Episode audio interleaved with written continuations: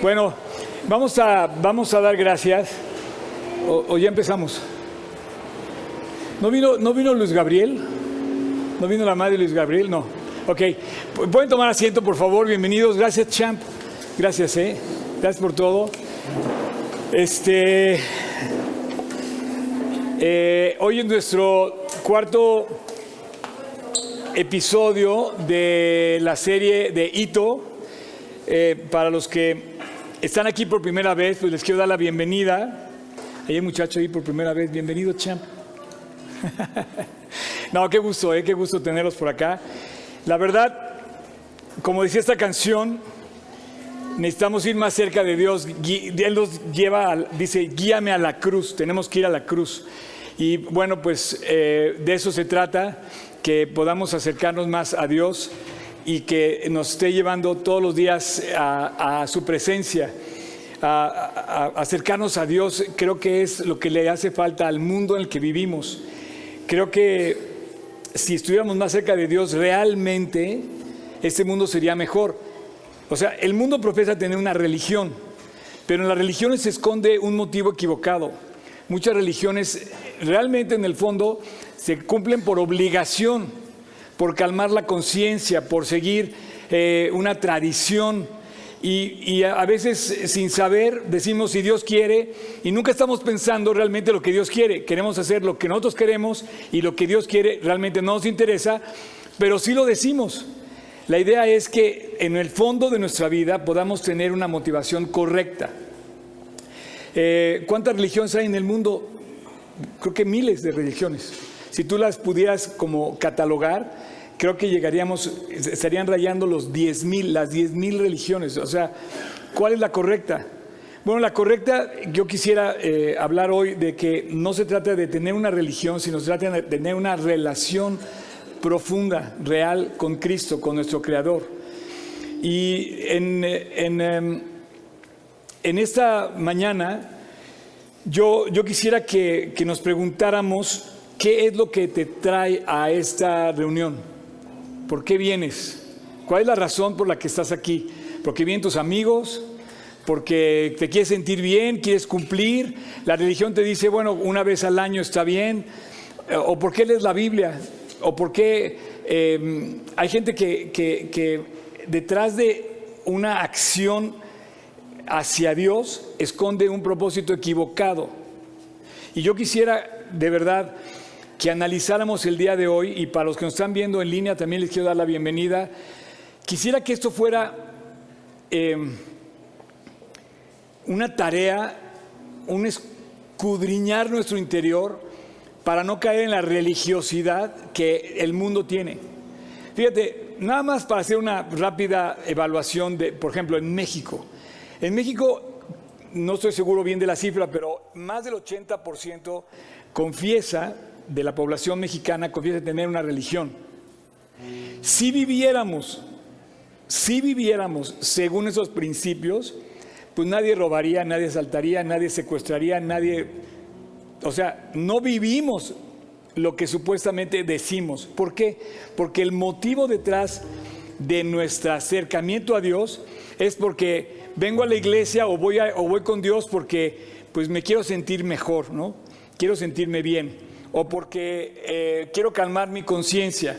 O voy porque voy a encontrar novio o novia en la iglesia. Sí, mucha gente viene por eso viene a la iglesia para ver si encuentra un buen candidato o candidata que busque a Dios. Entonces, sabes que yo creo que ahí va a encontrar alguien pues, que cumpla los, los principios. Y no está mal ese principio, la verdad.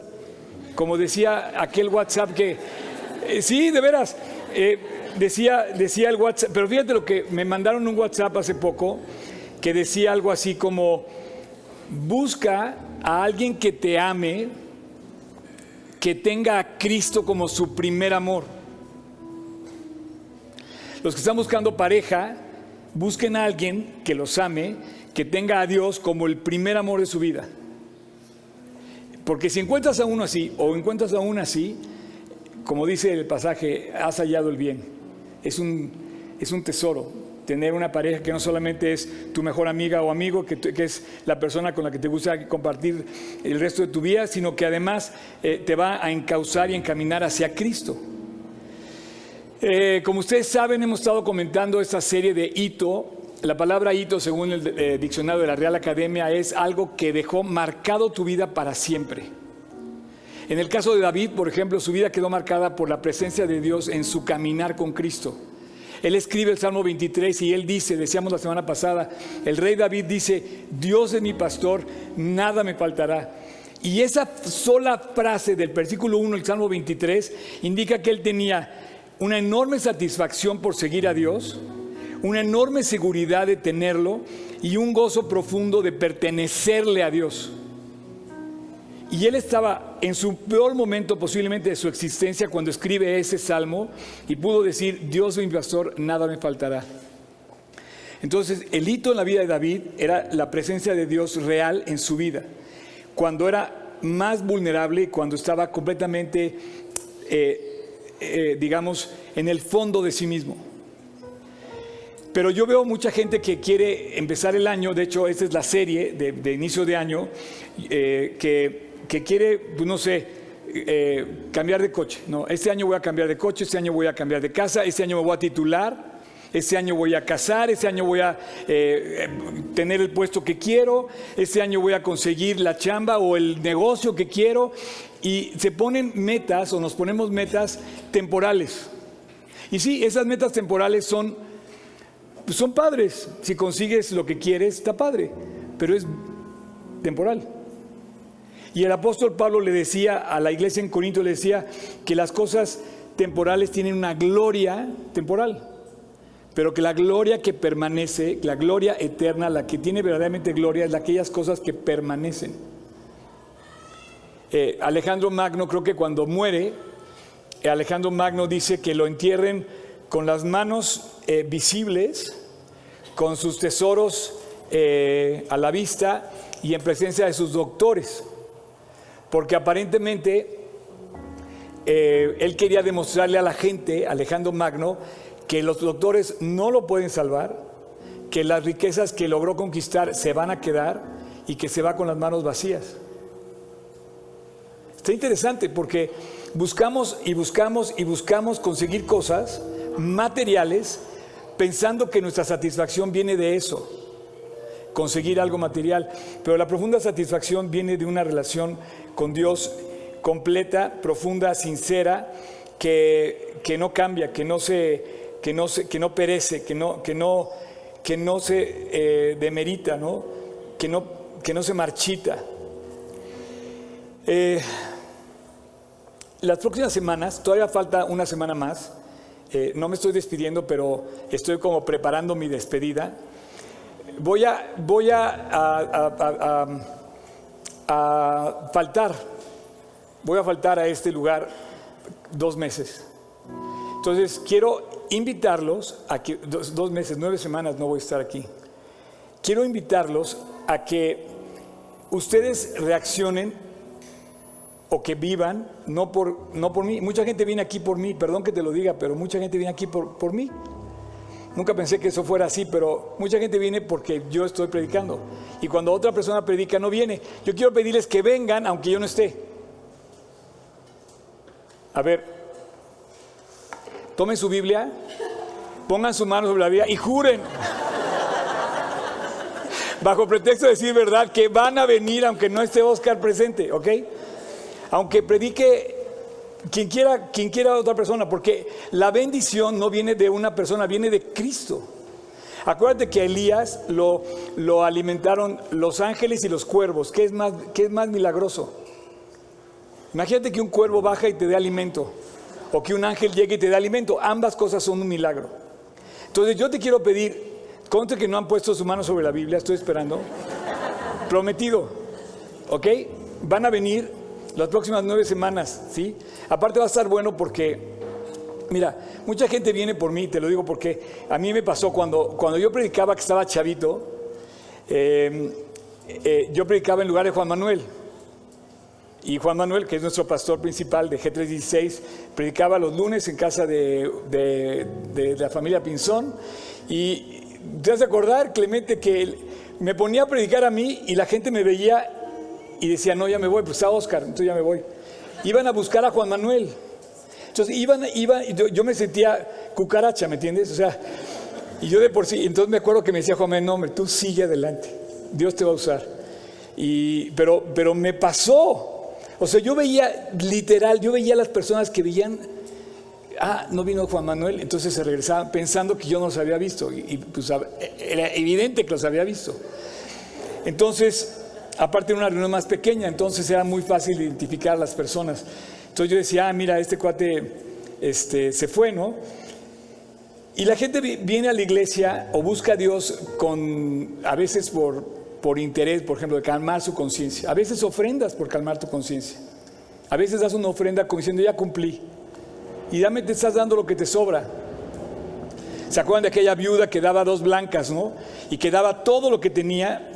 Y Jesús dice, ella dio mucho más que, la, que aquel, que aquel otra persona, porque Dios ve el corazón. Hoy vamos a hablar de esto, que es bien importante. ¿Qué motivo tienes en todo lo que persigues en la vida? En año nuevo tú estás buscando algo nuevo para este año. Tú quieres eh, conseguir algo nuevo. Quieres casa nueva, quieres coche nuevo, quieres graduarte, quieres... Y no está mal, pero en el fondo deberías de buscar con todo tu corazón la voluntad de Dios. Eh, este este eh, pues, eh, proyecto que hice con Pablo Gándara en G36 San Diego nos habla de este propósito de Año Nuevo. Me imagino que algunos de ustedes no lo han visto, les pido que lo vean. Está en nuestra página tanto de, tanto de YouTube como en la, en la aplicación.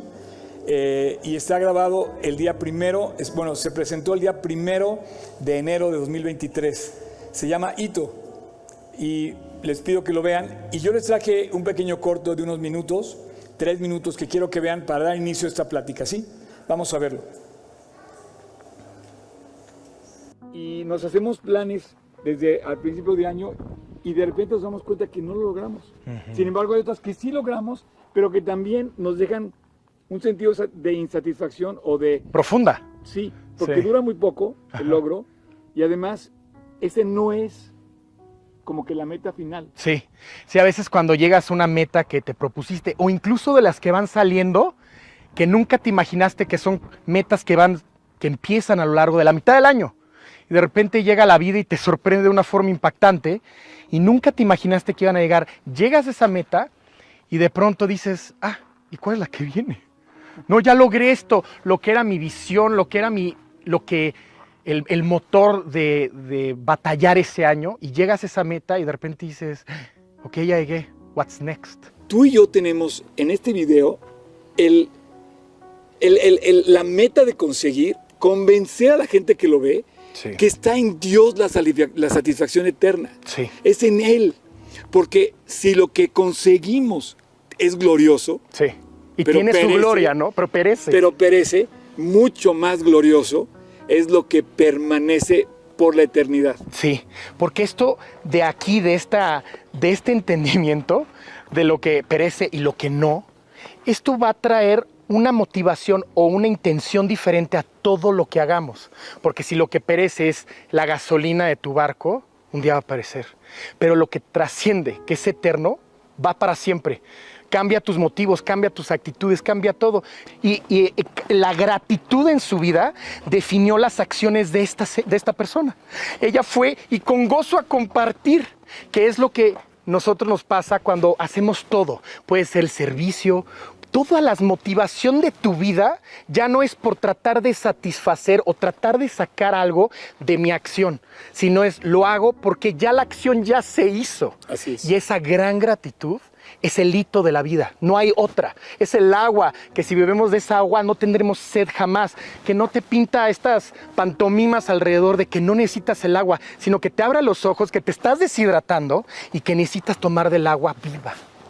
Porque si lo que perece tuvo gloria o tiene gloria, mucho más glorioso es lo que permanece. Ese es el granito de la vida. ese es el granito de la vida que tenemos que, mira, desde, desde chiquito ya viene, eh, que tenemos que vivir realmente, tenemos que vivir de, corazón. Eh, es, muy cerca, es muy cerca de, Dios hablar de religión, de religiosidad, y nos confundimos con, con el tema de la religión, pero, pero no puede ser, Jesús jamás habló de religión. Jesús habló de tener una relación personal con Él, de, interactuar contigo. Jesús escogió, te escogió para, para como alguien especial. Eh, a, la, par que vamos a tener una reunión eh, donde va a predicar alguien eh, escogido para las próximas nueve semanas, una sorpresa, a la par va a haber otra serie el mismo domingo vamos a tener dos series paralelas en donde yo voy a transmitir desde Israel. ¿Por qué? Porque quiero aclarar algo. Cuando yo, cuando yo te hablo de irme de viaje, no quiero decirte que me voy de viaje porque, pues sí es padre viajar, pero no tiene sentido irse nada más así. O yo, mis viajes no son nada más para que yo lo disfrute, sino porque lo quiero compartir. Y mucho más cuando hablamos de Israel. Entonces yo me voy a ir eh, nueve semanas y voy a estar un buen de ese tiempo por primera vez en Israel. Me voy con un grupo de 35 personas que pudieron hacer ese gasto y por el cual siento yo que Dios eh, también movió para poder compartir este tiempo. Pero yo no me quiero ir y simplemente alejar, al contrario, estoy pensando en ustedes. Entonces, la segunda cosa que les quiero pedir es que no se... Eh, o sea que no vamos a saber, lo vamos a dejar hasta, eso lo voy a decidir en el momento, si la transmisión desde Israel va a ser a las 10 o va a ser a las 12, pero una de las dos, o va a estar un chico predicando eh, mientras, mientras la de Israel va a ser después, o viceversa. Entonces, si tú llegas a las 10, te puede tocar que esté yo transmitiendo, o te puedo... Eh, te puede tocar que esté otra persona predicando el tema que vamos a presentar. La próxima semana vamos a presentar estos temas y tenemos el cierre de la serie de Hito. Entonces quiero aclarar a todos los que están viéndonos que a partir del, dentro de 15 días justamente empezaremos a transmitir estas dos series y es un nuevo proyecto que nunca habíamos hecho dos series a la vez el mismo domingo. Y bueno, creo que hay mucho material de donde cortar y pienso que sería muy bendecida la iglesia por escuchar el corazón de las personas que van a predicar junto con lo que yo les voy a eh, presentar desde Israel. No lo hago por presunción, de hecho les quiero pedir que oren por mí por dos cosas, por fuerzas, porque de verdad eh, he tenido muchísima actividad, he estado sumamente eh, agotado y además tengo que hacer un maratón dentro de 10 días. Voy a correr, voy a correr en, Israel un maratón que estoy muy emocionado porque, ¿saben? Voy a correr donde se corrió eh, una cosa muy especial. ¿Saben quién corrió en el Mar Muerto? A ver, ¿quién me dice? A ver, los que han estudiado la Biblia, ¿quién corrió en el Mar Muerto hace muchos años? La historia que, que dice que corrió y corrió y corrió. ¿Eh? No, ah, sí, también, pero no en el Mar Muerto. Él corrió, él corrió desde del Monte Carmelo a, mm, no me acuerdo ahorita el lugar, pero no, no, no, en el, en el desierto. ¿Quién corrió ahí? A la una, a las dos, ¿quién corrió en el, en el, bueno, en Sodoma? Lot. ¿No le dijo el ángel, corre por tu vida y no voltees atrás? Bueno, voy a correr por ahí. Este, me estaba acordando que, que Lot corrió ahí y su esposa volteó, ¿te acuerdas que la esposa volteó y se convirtió en una estatua de sal? Y bueno, Dios destruyó Sodoma y Gomorra. El mar muerto está hoy en donde estaba el Sodoma y Gomorra. No había mar muerto en aquel entonces, pero... Eh, y bueno, yo les quiero dejar esta tarea a ustedes. O sea, esa es una misión de ustedes. ¿Por qué vienen a este lugar?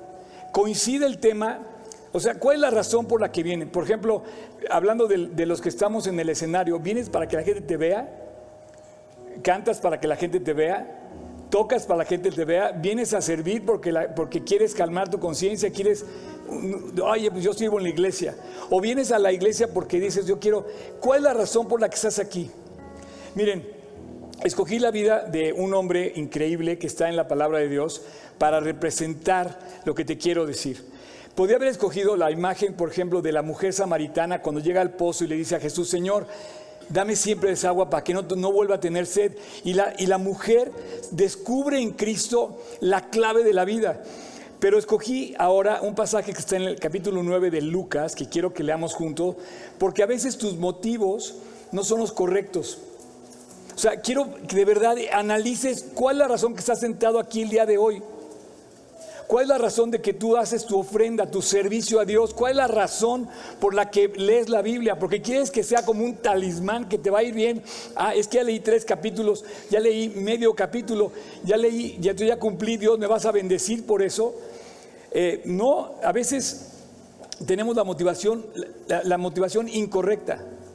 Este pasaje que te voy a decir, resulta que había una multitud en Capernaum. Capernaum era la ciudad de Jesús es donde eh, Jesús hace su ministerio, era su, su headquarters, eh, porque él vivió, eh, nació en Belén, vivió en Nazaret y finalmente termina su vida en Capernaum. y bueno, aparece una serie, de, una serie de, de, actores, de personajes en la escena, y todos los que estaban en esa escena iban a buscar a Dios por alguna razón. Todos tenían el centro de ver a Cristo.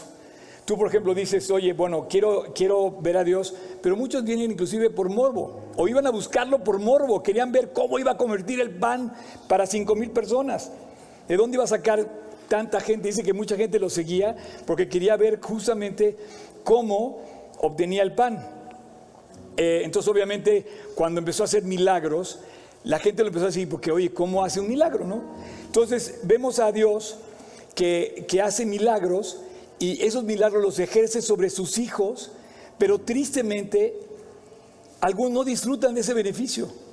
Tristemente algunos eh, saben que le pertenecen a Dios, pero no disfrutan de que cuando dice justamente nada me faltará porque Dios es mi pastor, no disfrutan de ese maravilloso hecho.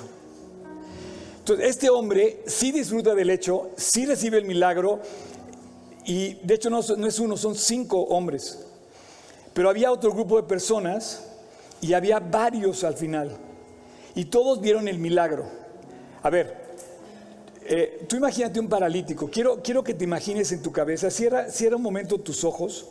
Imagínate que no puedes, que no puedes caminar.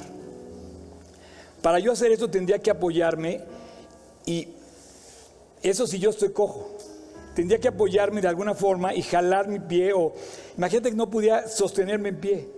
Tendría que usar algo para poder moverme.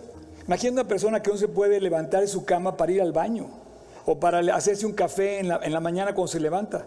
Una persona que no tiene movilidad en sus piernas. Tú imagínate que has nacido así y que vives hasta la edad madura sin poderte mover. O sea, como no tenemos ese problema, no nos podemos imaginar, pero una persona que, que vive de esa forma, debe ser un drama.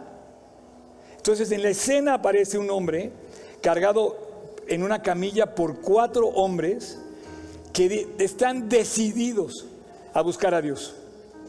Y dijeron, vamos a ir a la iglesia, vamos a ir a Cristo y vamos a encontrarnos con Él. Queremos ver a Cristo porque Él va a hacer un milagro con nosotros.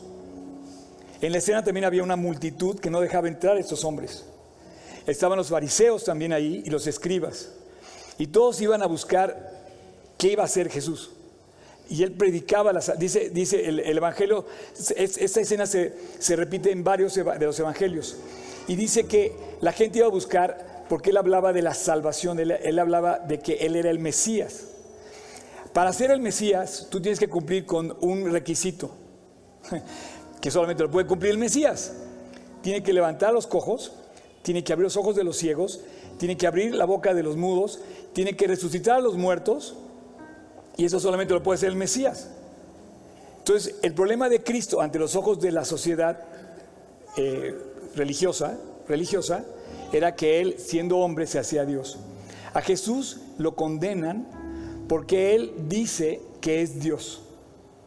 Entonces, es una para, para la sociedad judía era una blasfemia. Pero para los que ven que eso era realidad, resulta que sí era el Mesías. Y entonces vemos que los primeros cristianos, fíjate, los primeros cristianos realmente no eran cristianos, eran judíos, que se convirtieron a Cristo. Entonces, la religión quedó como separada y la relación con Dios quedó como en conexión directa. El pasaje comienza en el capítulo 9, versículo 1 del Evangelio de Lucas. Y esto dice, entonces, entrando Jesús en la barca, pasó al otro lado. ¿Por qué en la barca? Porque Capernaum está a la orilla del mar de Galilea. Entonces Jesús regresa, se va acá de la barca, llega acá a su ciudad y dice, y vino a su ciudad. Y sucedió, versículo 2, fíjate bien, que trajeron a un paralítico tendido sobre una cama al ver Jesús la fe de ellos, dijo al paralítico, hijo, ten ánimo, tus pecados te son perdonados. Eh, subraya ahí, por favor, subraya la fe de ellos. La interacción de Cristo con estos hombres revela el, el concepto de la enseñanza que te quiero decir. Ellos iban evidentemente a nuestros ojos a ser curados de una de una situación física. Él tenía un problema, no podía caminar, estaba paralítico y era una persona madura. Él tenía, había caminado toda su vida. Tú imagínate, cada mañana era un suplicio moverse. Obviamente estaba limitado para moverse y todos los días pensaba en su incapacidad. Este hombre diariamente pensaba en que él no podía hacer lo que tú y yo hacemos sin pensar y sin agradecer. Cuando llega Jesús con él, el, relato dice que Jesús, en lugar de decirle, te sano, le, cambia el tema y le dice, tus pecados te son perdonados. Y este hombre se pudo haber sacado de onda, hoy no, Jesús, pero es que yo venía a que me sanaras. No, mis pecados no me interesan, vengo a que me sanes. Pero en la interacción que tiene, no hay reclamo. ¿Cuántos reclamos tú le tiendes a Dios? Nos pasa algo como esto y no, mira nada más cómo me tienes, por qué me haces esto, por qué yo, eh, es que yo no puedo. En esta interacción de esta conversación, Jesús se dirige a él y le dice, tus pecados se son perdonados. Con una intención grande, directa, concreta, de que entendiéramos tú y yo de que necesitamos que nuestros pecados sean perdonados. Hoy, 22 de, enero de 2023, Dios te está diciendo, tus pecados deben ser perdonados. Este verbo lo podemos conjurar perfectamente. Tú has pecado, yo he pecado, ellos han pecado, nosotros hemos, pecado, todos hemos pecado. Podemos conjugar este, esta acción. Todos necesitamos ser perdonados. Y para llegar con Cristo necesitamos entender, primero que nada, que necesitamos ser perdonados. No sé si tú ya lo entendiste, pero tú necesitas más que un, negocio nuevo, un título, una casa, una esposa, lo que quieras. Tú necesitas primero que nada ser perdonado. La escena habla de un motivo profundo del corazón de, este, estos hombres, porque dice, al ver Jesús la fe de ellos, resulta que Jesús los ve y le, y le hacen, le hacen eh, él, se enfoca en el corazón de esos hombres. Y el versículo 2 dice, sucedió entonces que trajeron al paralítico, tendidos en una cama, al ver Jesús la fe de ellos, le dice algo que molestó a los que estaban alrededor.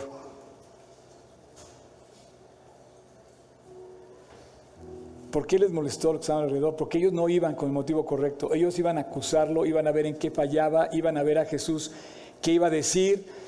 Querían como juzgarlo. El versículo 3 dice, entonces algunos de los escribas decían dentro de sí, este blasfema.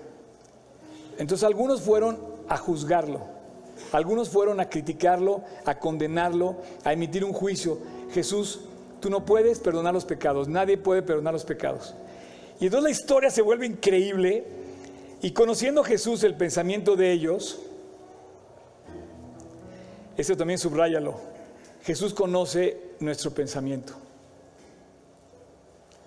Él, él sabe, igual que tú, por qué estás aquí o por qué buscas a Dios. Él sabe qué es lo que te trae a la iglesia. Eh, Él sabe qué es lo que estás buscando, pero quiere que te encuentres realmente con Él. Eh, esta es, es la marca, este es el sello de un creyente.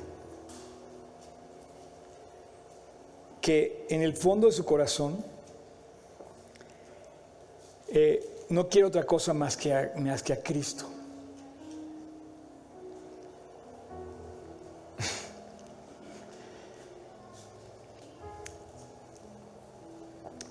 Repito, y conociendo Jesús los pensamientos de ellos, le dijo, ¿por qué pensáis mal en vuestro corazón? No nos podemos esconder de Dios. Porque ¿qué es más fácil decir? ¿Los pecados se son perdonados? O decir, levántate, toma tu lecho y anda. Pues para que sepáis que el Hijo del Hombre tiene potestad en la tierra para perdonar pecados, se dirige al paralítico y le dice, levántate, toma tu cama y vete a tu casa. ¿Te puedes imaginar la escena? Entonces él se levantó y se fue a su casa y la gente al verlo se maravilló y glorificó a Dios que había dado tal potestad a los hombres. Entonces ahí aparecen todos los demás que estaban en la escena, aparece la multitud que estaba en la escena y aparece el grupo de, de mucha gente que estaba llenando la casa y glorificó a Dios. Pero yo quisiera que por un momento te imaginaras a este hombre levantándose y lo que, lo que o sea, levantándose del, literal del, piso. Y, y, por un momento te imagines que pone un pie y dice, esto nunca lo había podido hacer. Y luego da un paso y dice, Dios lo hizo. Y da otro paso, y da otro paso, y la gracia de Dios se ve en, su, persona, colmando la maravilla del cuate de decir esto yo nunca lo había podido hacer. O sea, antes me tenía que sujetar de algo para caminar, ahora puedo caminar en la gracia de Dios. Cada paso que daba, decía, Dios lo hizo, Dios lo hizo, Dios lo hizo, Dios lo hizo. Y caminaba y decía, Dios lo hizo. Y caminar con Cristo me hace tan representativo porque puedes justamente cada paso que dio este hombre le recordaba a Dios que había hecho el milagro que había anhelado, pero antes le había perdonado sus pecados. Esto pasó también, por ejemplo, lo tengo muy identificado con los hijos de José en Egipto. Cuando José finalmente después de tres años en, eh, eh, eh, preso, de esclavo, en la cárcel, por la gracia de Dios es levantado y sale y se convierte en el, en el, gobernante más importante después de Faraón en Egipto, se casa y le da Dios dos hijos. Y al primero le pone Manasés y al segundo Efraín. Y cada vez que esos niños caminaban decía, ahí viene Manasés y ahí viene Efraín. Pues para ti son dos nombres, pero cuando ves el, contenido de esos nombres, cuando veía al hijo mayor decía, ahí viene, Dios me hizo olvidar. Y ahí viene Efraín, Dios me hizo prosperar en la tierra de mi aflicción. Cada vez que veía a sus hijos veía un milagro. Eso a lo mejor te pasa con, si tuviste problemas para que tu hijo naciera, por ejemplo, cada vez que lo ves a lo mejor ves un milagro. Tengo una, tengo una familia que viene aquí, estuve en la mañana aquí, ellos tuvieron cinco, eh, pues, eh, eh, ¿cómo? Sí, fallidos, o sea, tuvieron, imagínate el drama de la mamá que perdió cinco embarazos y el sexto, y dice, este niño es un milagro. Y hoy el niño tiene 17 años y me sigue diciendo, este niño es un milagro. Pues este paralítico caminaba y decía, soy un milagro por la gracia de Dios. Y daba otro paso y seguía, cada paso que daba, su fe solamente se hacía más grande. Cada paso, cada brinco decía, esto no lo podía hacer, Dios hizo un milagro. Entonces su gran tesoro no fue lo que consiguió, su gran tesoro fue tener a Dios de su lado. Cinco personas se encuentran afuera, Cuatro de ellos llevan un paralítico. La Biblia confirma que ellos querían acceder a Dios. Y que Dios, ¿qué, es lo que Dios eh, eh, eh, menciona de ellos? La fe. Y bueno, ¿qué es la fe? La fe es cuando tú no tienes nada, es cuando te quedas sostenido de la brocha, como dice el dicho. Te quitan la escalera, te quedas de la brocha, te quedas sostenido en las manos de Dios, en las alas de Dios. Te quedas sujeto en la donde no ves nada. Y bueno, tenemos un Dios que nos sostiene de la nada. Y esa es la victoria, nuestra fe. Dice, esta es la victoria que ha vencido al mundo, nuestra fe. ¿Cuál es tu motivación de venir aquí? ¿Realmente le crees a Dios? ¿O vienes porque, porque el pastor tiene ojos bonitos? ¿O porque el, punto de, Te lo digo en serio. O sea, mucha gente viene a la iglesia y si analizamos el corazón, que además queda revelado delante de los ojos de Dios, encontraríamos, como le dice Dios en el capítulo 7 de Juan, nunca os conocí. Señor, pero vinimos a la iglesia, echamos fuera demonios, hicimos muchos milagros. Y yo les responderé, nunca os conocí, nunca vinieron por mí, vinieron por ustedes para conseguir lo que ustedes querían, para calmar sus conciencias, para conseguir sus motivos egoístas. Yo quiero pedirte eh, que, que no vengas por la persona, que no vengas por el lugar. Mucha gente viene a Polanco aquí porque está todo hecho ya. Mira, todo está perfecto. el servicio es a las 12, ¿no? Vienes a las 12, escuchas una plática bonita, no perfecta, pero bonita.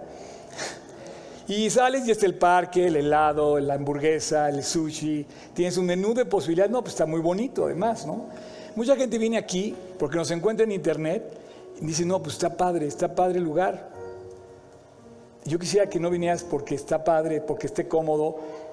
Yo vinieras porque Dios te mueve y que vivas a Dios no nada más el domingo, sino los 365 días, 24 horas. ¿Qué es tu motivación? ¿Qué tienes en tu interior? ¿Sigues a Dios por obligación? ¿Vienes a servir porque tienes un compromiso? Pues muchas veces sí es un compromiso que hay que cumplir, pero en una religión se cumple muchas veces la religión por obligación porque la autoridad menciona que debemos tener un motivo especial para, pues, para eso y mucha gente quiere, quiere buscarlo por obligación. Quiero, quiero pedirte que cierres tus ojos. Ah, vamos a hacer una, una cosa de, entre tú y Dios. Cierra tus ojos, inclina tu rostro. Si tú ya has venido aquí, tú ya tienes a Cristo en tu corazón, pues creo que es momento de pedirle a Dios que, que purifique tus motivos. ¿No? Como purificó los de los de Abraham, ¿no? Los de Jacob, que era un tramposo Jacob, y Dios lo usó para, para marcar el pueblo de Israel, para ser padre de la nación de Israel. Déjame orar por ti en este momento. Cierra tus ojos y dile a Dios, Señor, quiero venir aquí porque quiero conocerte más a ti. Quiero estar más cerca tuyo. Quiero sentir tu presencia, Señor.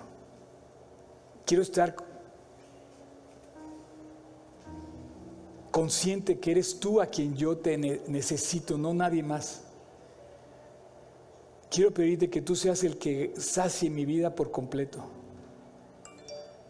Quiero pedirte que tú seas aquel que me mueva, no nada más los domingos, sino todos los días de la semana, en mi trabajo, en mi escuela, en mi casa.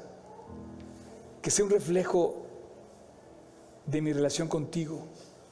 Quiero leer la Biblia no por obligación, sino por necesidad, como la de este paralítico.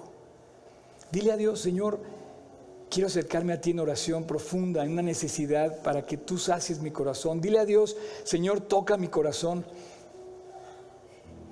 Señor, déjame ofrendar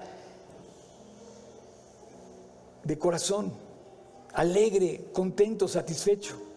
Señor, pon gozo en mi vida nada más por el simple hecho de seguirte.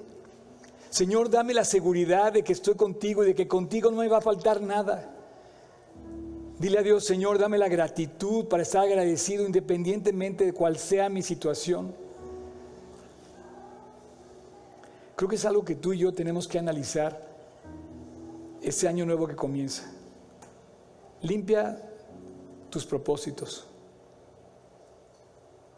Y ahora quiero pedirte que si tú estás aquí, así con tus ojos cerrados, si tú estás aquí por primera vez o no habías oído este mensaje antes, quiero pedirte de una manera muy especial que le abras la puerta de tu corazón a Dios.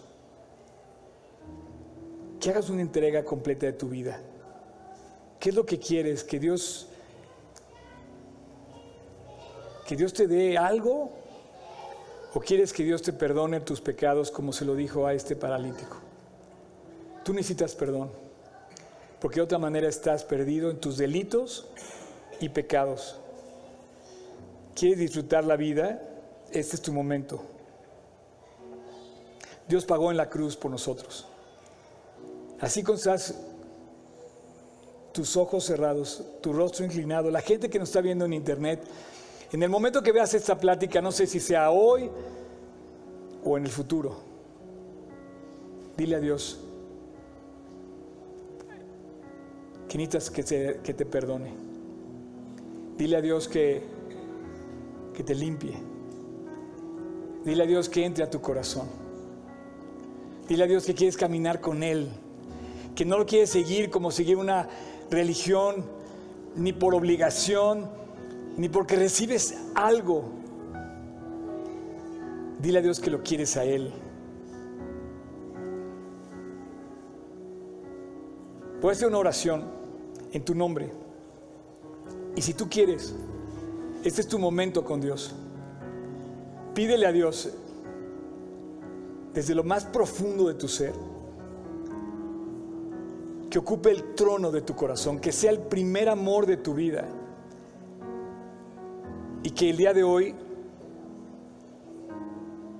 te perdone tus pecados. Reconoce lo que eres. No me lo digas a mí, no te lo digas a la gente, reconócelo delante de Dios que además sabe lo que eres y sabe lo que has hecho. Pero hoy Dios te está buscando y Dios toca la puerta de tu corazón. Y Dios te dice, déjame que yo haga mi función de Mesías.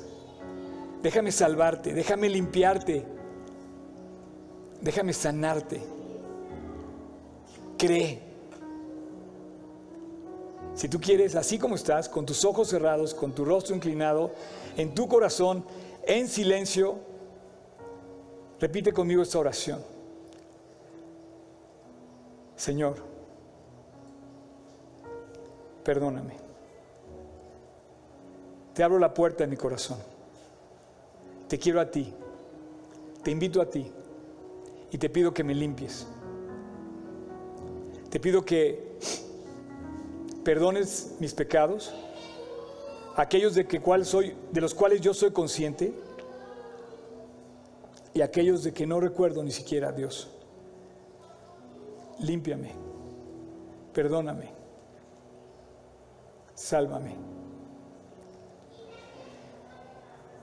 Gracias Jesús, porque en la cruz hace dos mil años tú moriste en mi lugar y te recibo hoy en mi corazón a ti como mi Salvador, como mi Mesías. Y si me das la oportunidad de seguir con vida en esta vida, déjame obedecerte y seguirte de corazón, voluntariamente, no por obligación. Gracias Jesús. A partir de hoy tú eres mi Señor y mi Salvador. Te lo pido en tu nombre Jesús. Amén.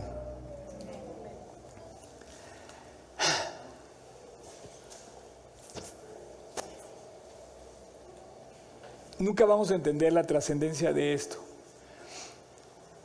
Eh, cuando lleguemos a, al borde de la muerte, quizá. Pero el simple hecho de entender que Dios tiene un plan así de increíble para nuestra vida sería suficiente como para entregársela por completo. No imagino lo feliz que caminó el resto de su vida este hombre. Caminó por todo Capernaum diciendo, Jesús me cambió, Jesús me salvó, Jesús hizo en mí lo que nadie podía hacer. Creo en Jesús. Era un judío, era un judío que se convirtió a Cristo. Y los primeros cristianos eran judíos convertidos a Cristo. Entonces nunca tengas miedo de hablarle a un judío de Cristo porque así comenzó la iglesia. Todos los que se convirtieron al principio, de hecho, fue, de hecho el mensaje era dirigido primero a los judíos y después a los gentiles. Así es que nunca te avergüences de buscar a Dios y mucho menos de anunciarlo. Tú imagínate, increíble, increíble, la marca de este paralítico al caminar. Señores, véanme, soy un milagro vivo. ¿Quieren saber de Dios? Vean mi vida. Tú imagínate lo que fue caminar todos los días y decir, no, es que tú eres un milagro, champ.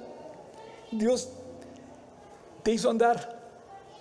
Y este hombre por el resto de su vida caminó con una marca, decíamos la semana pasada, la marca del gozo y la marca de la seguridad que se transforma en gratitud y agradecido de todo. Ahora, el diablo también te deja una marca, ¿eh?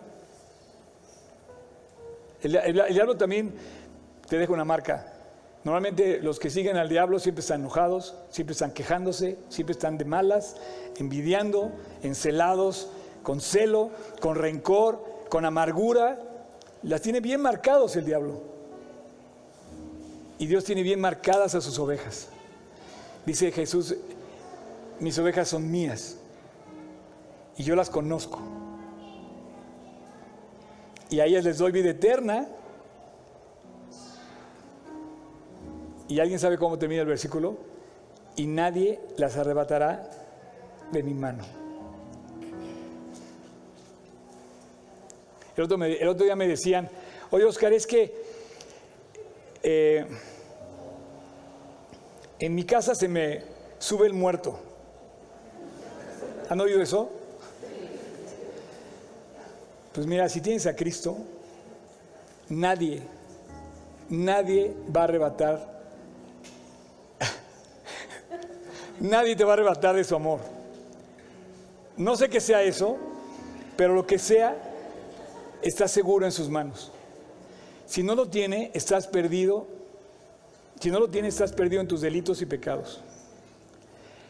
Si tú caminas en la vida con la marca de el redil en el que vives. Ahora, eh, la verdad, me, a veces me, avergüenza lo que veo en mi país, ¿no? Eh, anduve haciendo un trámite y trámite de registro civil, ¿no?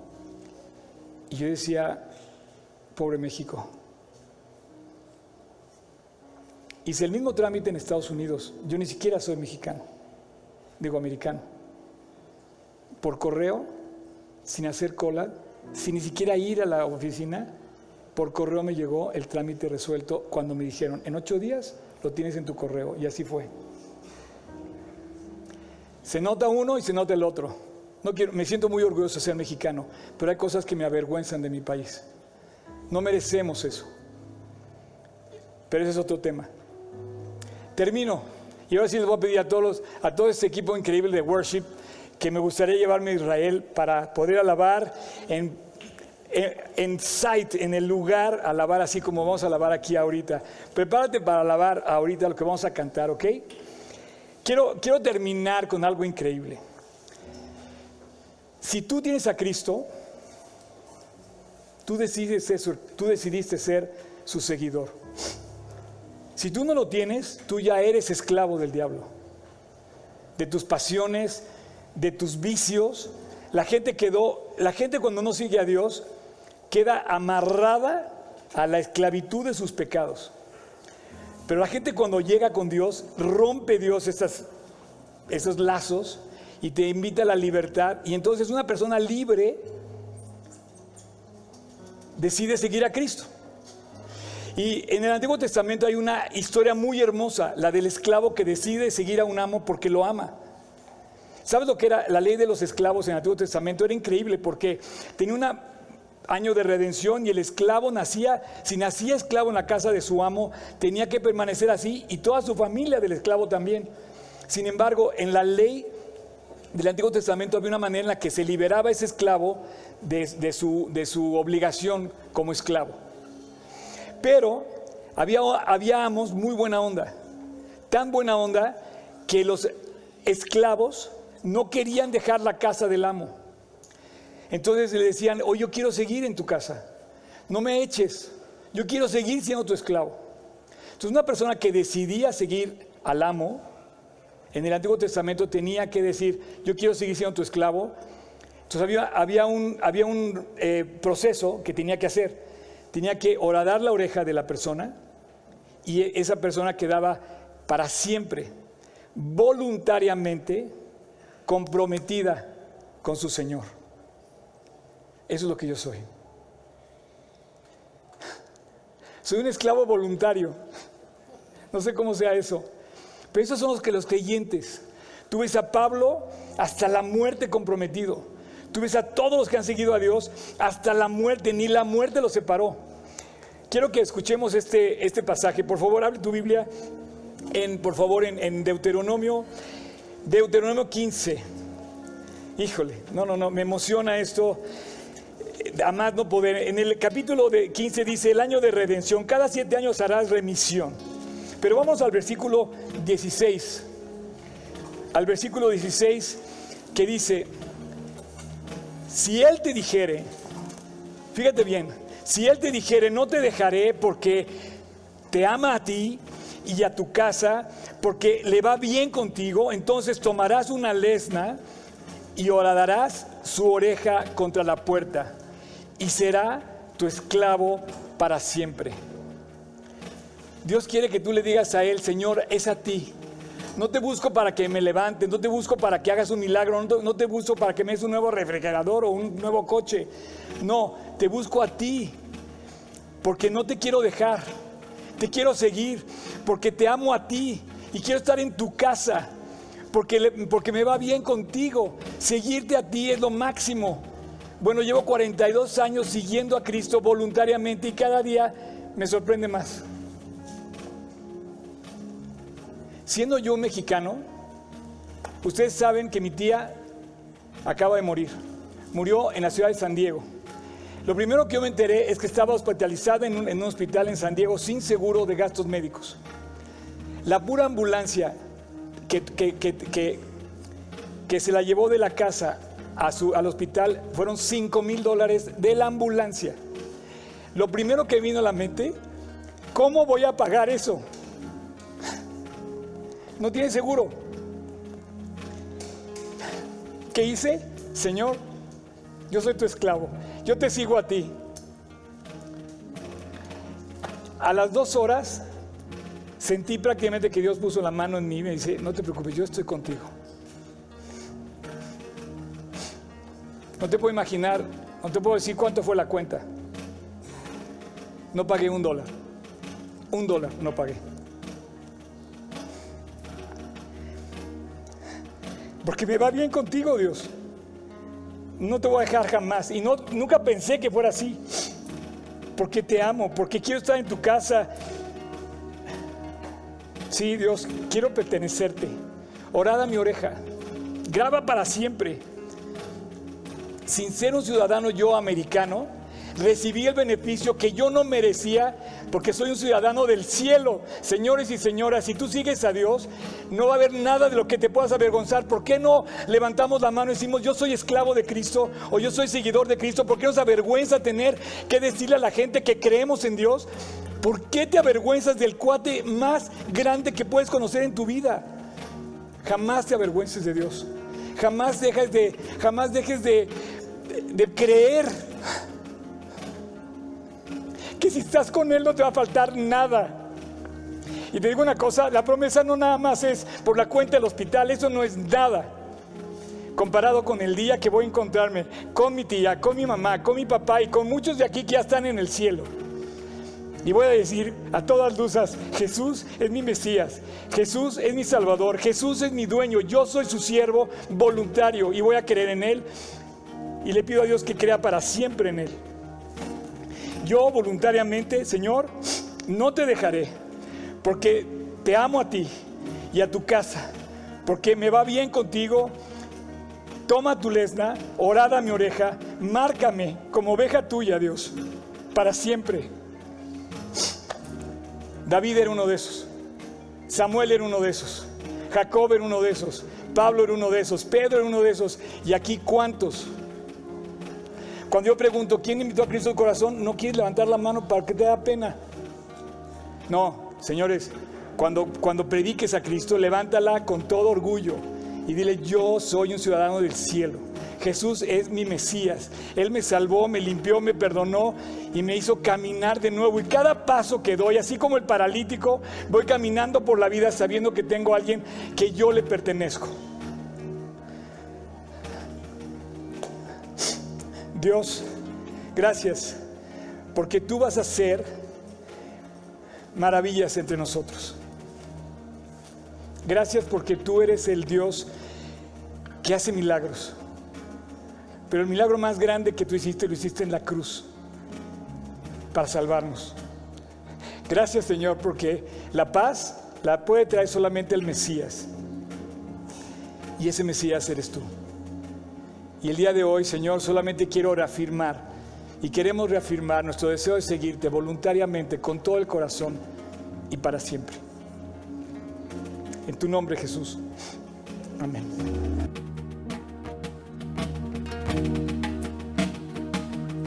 que no conoció la maldad, por nosotros maldad, lo convirtió para que fuésemos hechos justicia de Dios, amor asombroso,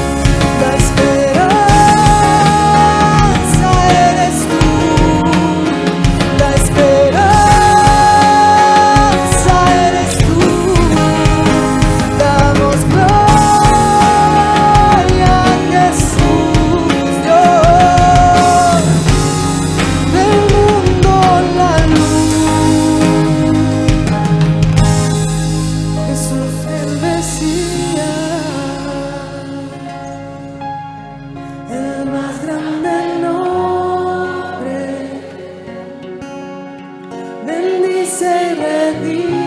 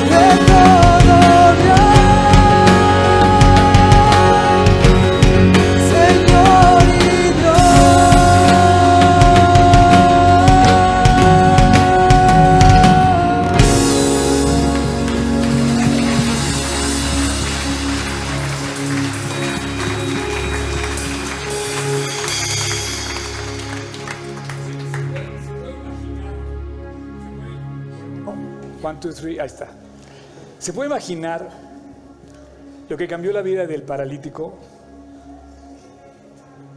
Hasta antes de Jesús, su vida pudo haber sido solo reclamo, queja, amargura, lamento, discapacidad. Después de Jesús, puso en su corazón un canto de alabanza que yo creo que lo sigue cantando todavía. Y han do- pasado dos mil años que Dios lo salvó. Cuando, cuando tú cantas una alabanza, yo creo que es muy identificable en tu corazón cuando la cantas de a de veras, o cuando oras de a de veras, o cuando lees de a de veras. Pero normalmente esos momentos es cuando más débil, más frágil te ves y te encuentras. No hay canción de alabanza más hermosa que aquella canción elevada en aflicción. No hay oración más hermosa que aquella que haces de rodillas cuando te dices a Dios todo lo que te pasa. Bueno, ni una sola lágrima te va a dejar Dios a deber. Todas se van a contestar. No hay manera de entender la grandeza de Dios, pero por el simple hecho de la salvación deberíamos de seguirlo voluntariamente. No sé si esta mañana alguien haya invitado a Cristo a su corazón, que haya hecho la oración conmigo. No sé si alguien aquí haya invitado por primera vez a Jesús a su corazón. Me gustaría que levantara su mano. Yo sé que muchos ya lo hemos invitado, pero quizá haya alguien que por primera vez ha invitado a Jesús a su corazón, que lo pudiera decir, o en línea.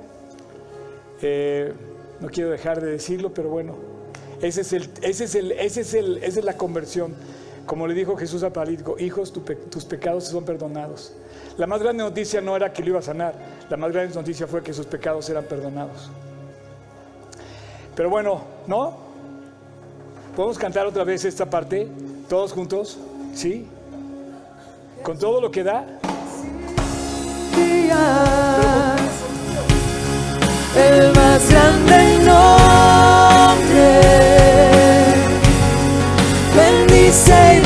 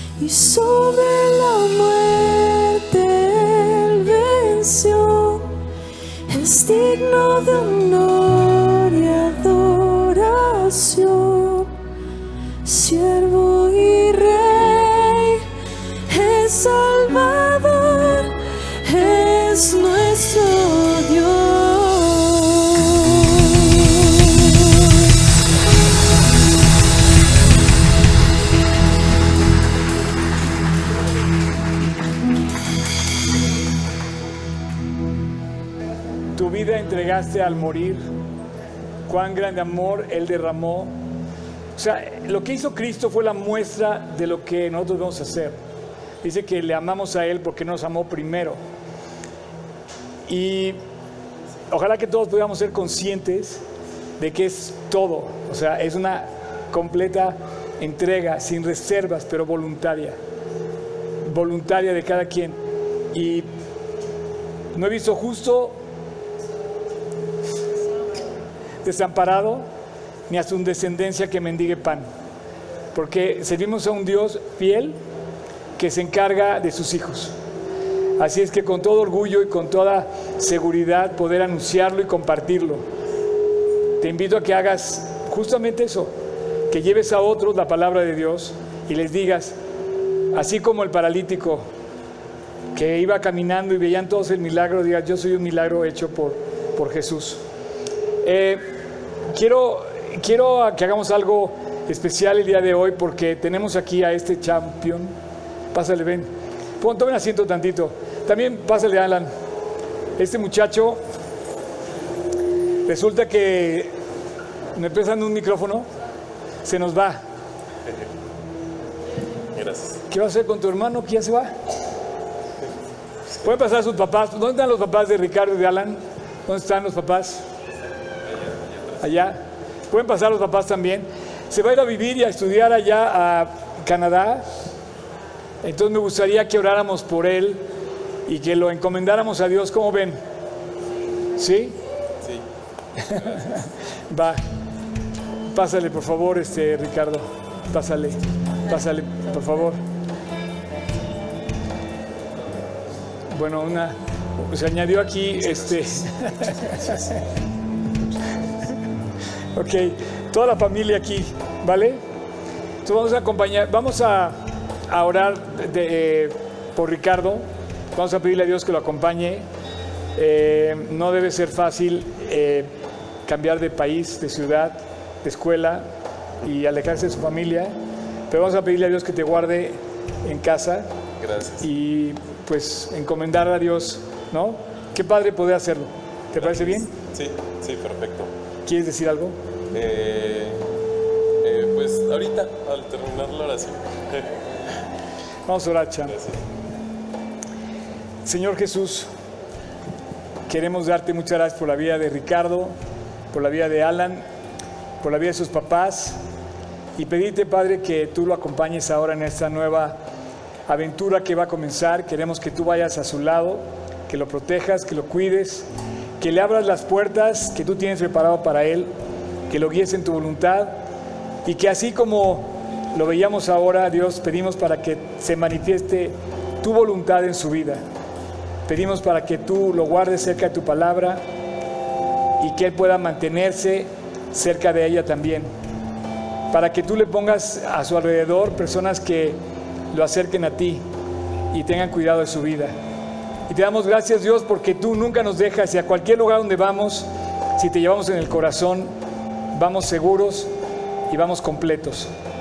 Encomendamos a, a Ricardo, a tu amor, a tu cuidado, a tu bendición y te pedimos que lo bendigas, al igual que al resto de su familia, Dios.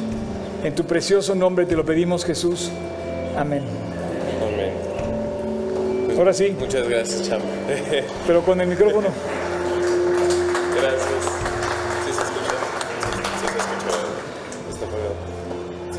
Escucha. Ya. Eh, no, pues muchas gracias. Ya llevamos un rato en la iglesia y, y, y pues sentí que soy, eh, me, he acer- me ha acercado mucho a Dios. Le doy gracias a, a todos por hacer sentir esta iglesia como un hogar. Y muchas gracias al champ aquí por, por, cada, por cada día acercarme, ayudarme a acercarme más a Dios. Y pues ya, muchas gracias.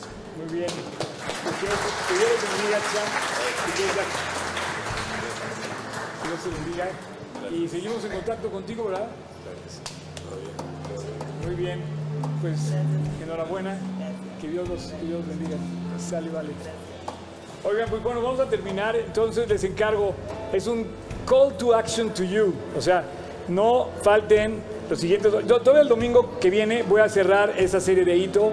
Va a ser el final de la serie de hito. Y, eh, y les digo una cosa. No sé por qué Dios escogió que fuera Jerusalén, Jerusalén, ¿no? O sea, no quiso que fuera ni siquiera el Vaticano. El Vaticano usurpó un poco el lugar de Jerusalén. O sea, toda la Biblia está hecha en Israel, casi toda la Biblia, pero la mayoría. Jerusalén es la palabra más, es la ciudad más mencionada en toda la Biblia, Jerusalén. Entonces, ¿por qué lo escogió? No lo sé. Pero no escogió el Vaticano, no escogió la Meca, no escogió Estados Unidos, no escogió China, no escogió Rusia, no escogió Patagonia. Y bueno, el ir allá eh, no tendría sentido si no lo quisiera compartir. Entonces, quisiera que entendieran esa parte de mí, que lo quiero compartir. Ojalá que lo aprovechen en el sentido de conectarse a los medios electrónicos que tenemos, el canal de Facebook, el canal de YouTube y la aplicación. Me gustaría saber quién no tiene todavía descargada nuestra aplicación. ¿No la tienes? Bueno, a ver, ¿pueden descargarla en este momento? Right now. ¿Ya? ¿No puedes? Se llama Auditorio G316 Polanco. Y bueno, vamos a estar en contacto y eh, a, partir del- del- de febrero los, los mensajes van a ser dos mensajes paralelos, tanto a las 10 como a las 12. Y ya ustedes verán si se quedan a las 2, si ven los dos, si prefieren ir con uno, prefieren con otro, o simplemente esperan que Dios bendiga su mensaje. Yo creo que va a ser algo muy, eh, estoy muy expectante lo que va a ser, porque Dios hace maravillas en todas las personas y el testimonio de cada uno es suficiente para alentarnos. No, no tengo que ser yo necesariamente, pero bueno, yo voy a tratar de servir y los que van a venir van a, van hacer lo mismo, van a servir también y todos vamos a seguir caminando hacia esta eh, iglesia que la idea es edificarnos, ¿no? Gracias por seguirnos. Sigan el canal también de Oscar Sotres porque voy a subir cosas también al canal de Oscar Sotres en YouTube. Y, eh, y bueno, gracias por sus ofrendas y gracias muy especialmente por sus oraciones porque voy a necesitar fuerza y voy a necesitar sabiduría para todo lo que vamos a hacer. ¿Sí? Vamos a terminar con esta, con esta canción. Si quieren poner de pie, vamos a terminar alabando